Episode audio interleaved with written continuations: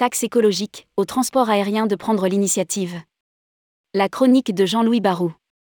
C'est une évidence, le transport aérien est devenu la cible privilégiée des dictateurs écologiques. Ils ont réussi à faire passer cette activité qui, rappelons-le, ne génère que moins de 3% des émissions de CO2, au premier des responsables du réchauffement climatique.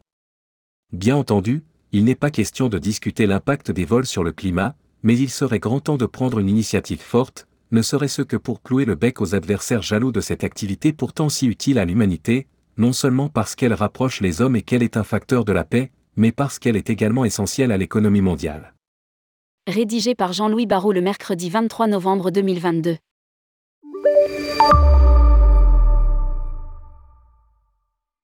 L'apport majeur du transport aérien à la prospérité et au bien-être de la planète ne le sauvera pas des accusations injustes et ne le protégera pas d'une taxation écologique. Petit à petit on la sent venir, sauf si les acteurs eux-mêmes prennent l'initiative d'une contribution obligatoire. Si la taxation écologique en venait à être décidée par une quelconque autorité politique, qu'elle soit mondiale, européenne ou même seulement nationale, il paraît évident que la traçabilité de son utilisation serait impossible à suivre les montants prélevés finiraient inéluctablement dans un budget global, lequel serait utilisé au bon vouloir des politiques, sans qu'ils puissent être contrôlés. Or le seul intérêt d'une telle contribution est de financer la transition écologique du transport aérien et non pas de contribuer à alimenter les caisses de certains transporteurs terrestres structurellement déficitaires. Lire aussi, transport aérien, haro sur les taxes et l'avion bashing. Pourquoi ne pas confier l'affaire à IATA il serait donc judicieux que les autorités du transport aérien prennent ces affaires en main. Pourquoi ne pas confier l'affaire, par exemple, à IATA qui reste tout de même le meilleur représentant des compagnies aériennes?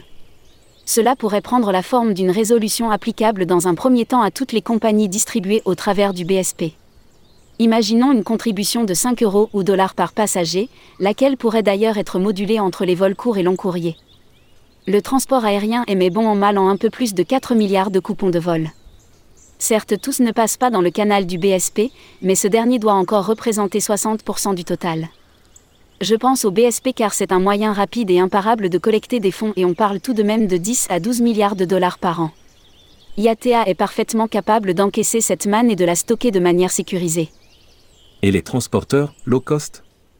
Il resterait alors à en fixer l'utilisation, laquelle devrait être reliée uniquement à l'amélioration de la performance écologique du secteur. Cela pourrait faire l'objet de votes en assemblée de IATA ou de décisions du Bureau des gouverneurs, à partir de projets soumis par les opérateurs. Ainsi l'argent collecté auprès des clients serait fléché directement vers l'amélioration du transport aérien. Ce système aurait également l'intérêt d'éviter une concurrence déloyale entre les acteurs car tous seraient soumis aux mêmes règles. On m'objectera que les transporteurs low cost n'utilisent pas le BSP et que, par conséquent, ils pourraient éviter une telle contribution. Or l'enjeu est tout de même très important les compagnies à bas coût transportent aux alentours 700 à 800 millions de passagers par an. Il ne serait donc pas juste qu'ils ne participent pas à cette levée de fonds, ce qui accentuerait encore le différentiel qu'elles ont vis-à-vis des transporteurs traditionnels.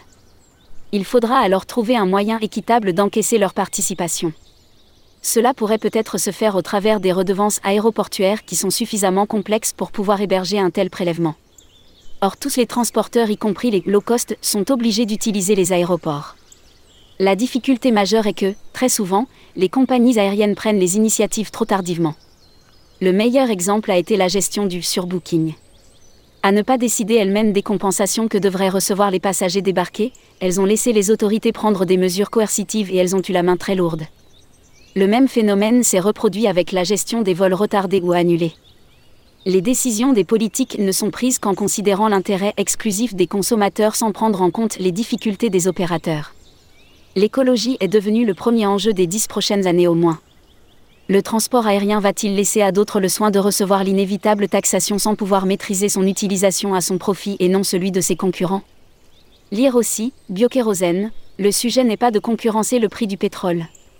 Jean-Louis Barou est l'ancien président d'APG, Air Promotion Group, et le créateur du CAF, Can Airlines Forum, devenu le World Air Forum.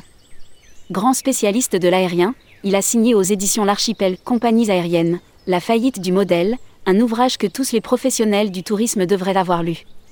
Les droits d'auteur de l'ouvrage seront reversés à une association caritative.